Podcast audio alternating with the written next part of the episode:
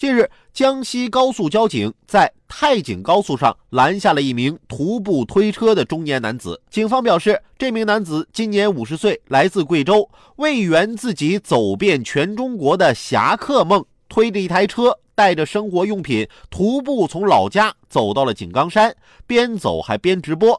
男子自称上高速是因为有人指错了路，当时他正准备前往吉安。之后，他被带到交警队，民警啊给他端上了一碗热乎饭，他一边吃饭，还在一边继续直播。最终，该男子认识到错误，承诺绝不再犯。什么人才能称之为侠客呀？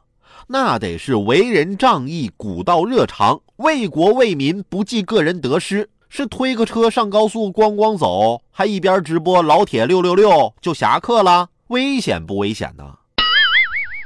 要出名就说要出名，别扯上侠客，替你臊得慌。